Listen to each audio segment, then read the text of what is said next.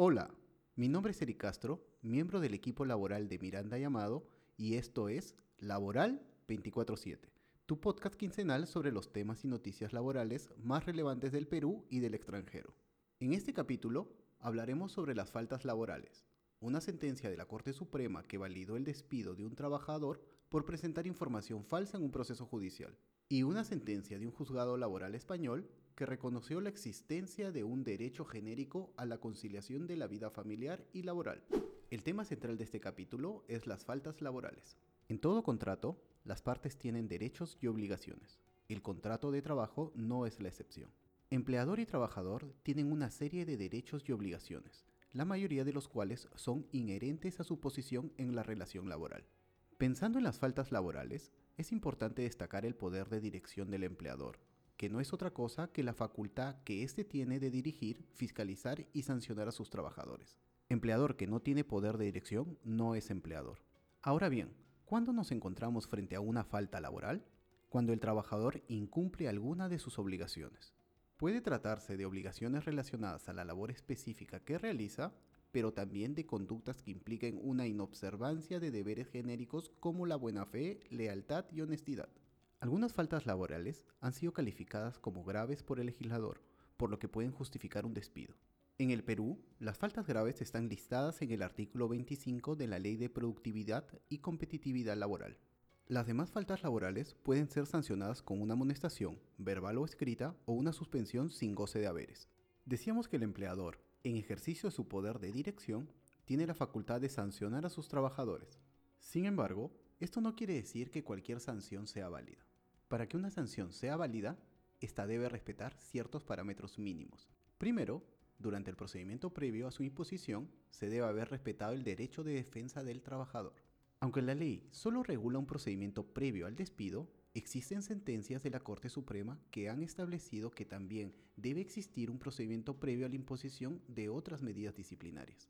Más allá de que exista la posibilidad de que este criterio no se consolide, es importante que, siempre que se realice un procedimiento disciplinario, la comunicación de imputación de la falta venga acompañada de todas las pruebas y, además, se le dé al trabajador la posibilidad de formular descargos. Segundo, al imputar e imponer la sanción, se deben describir con el mayor nivel de detalle posible los hechos que configuran la falta laboral y citar las normas pertinentes.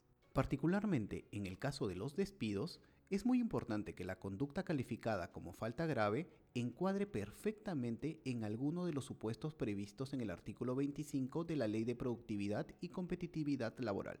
Tercero, entre el conocimiento de los hechos que configuran la falta laboral y la imposición de la sanción no debe transcurrir demasiado tiempo, de lo contrario se entenderá que la falta fue perdonada. En los casos que se requiera hacer una investigación por la complejidad de los hechos, se deberá documentar todo lo relacionado a dicha investigación, con el fin de poder justificar cualquier demora aparente.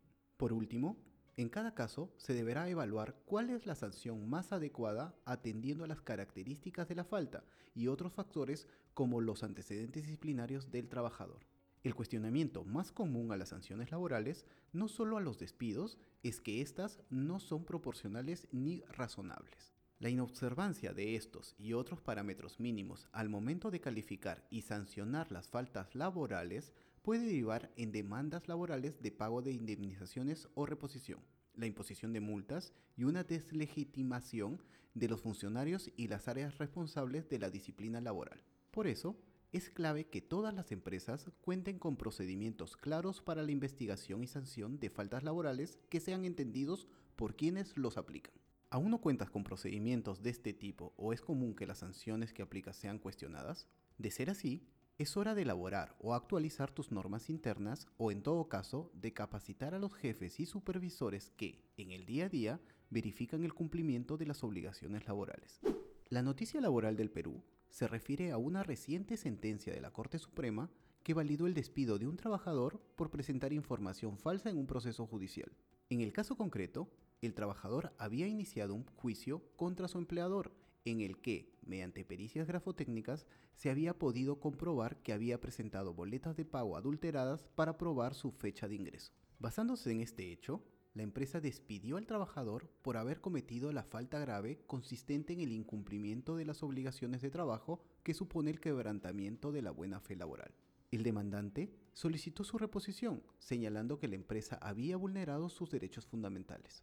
La Corte Suprema le dio la razón a la empresa, pues consideró que el trabajador sí quebrantó la buena fe laboral al proporcionar información falsa en un proceso judicial con la intención de obtener una sentencia favorable a él, en detrimento de la empresa. Con este pronunciamiento, la Corte Suprema ha ratificado que la falta grave tipificada en el literal A del artículo 25 de la Ley de Productividad y Competitividad Laboral también puede configurarse por la inobservancia de deberes genéricos, como la buena fe, lealtad y honestidad, no siendo indispensable que el incumplimiento se relacione a la labor específica que realiza el trabajador. Y la noticia laboral del extranjero viene desde Valladolid, España, donde un juzgado laboral ha reconocido la existencia de un derecho genérico a la conciliación de la vida familiar y laboral. En el caso concreto, una trabajadora había solicitado a su empleador un horario más flexible para atender a su hijo de 12 años.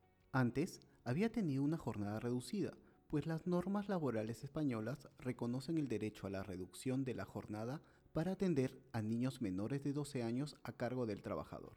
El pedido de la trabajadora fue rechazado, razón por la cual ésta inició un proceso judicial.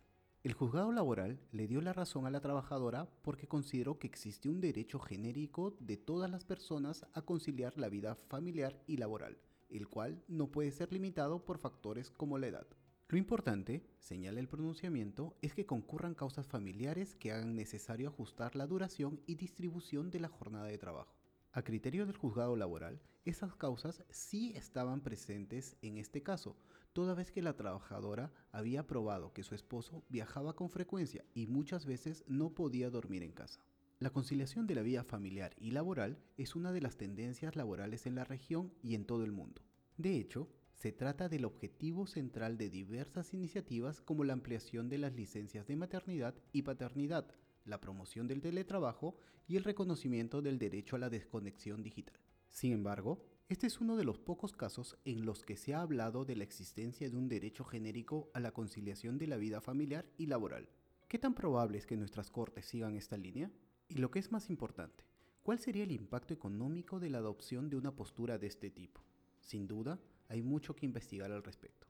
Gracias por escuchar este capítulo de Laboral 24/7. Si te gustó, por favor, síguenos en Spotify o suscríbete en Apple Podcasts. En el blog de Miranda Llamado podrás encontrar los links a las noticias laborales que hemos comentado. Finalmente, no te olvides de revisar nuestro informativo laboral para que estés actualizado con los últimos cambios normativos y criterios jurisprudenciales. Hasta la próxima.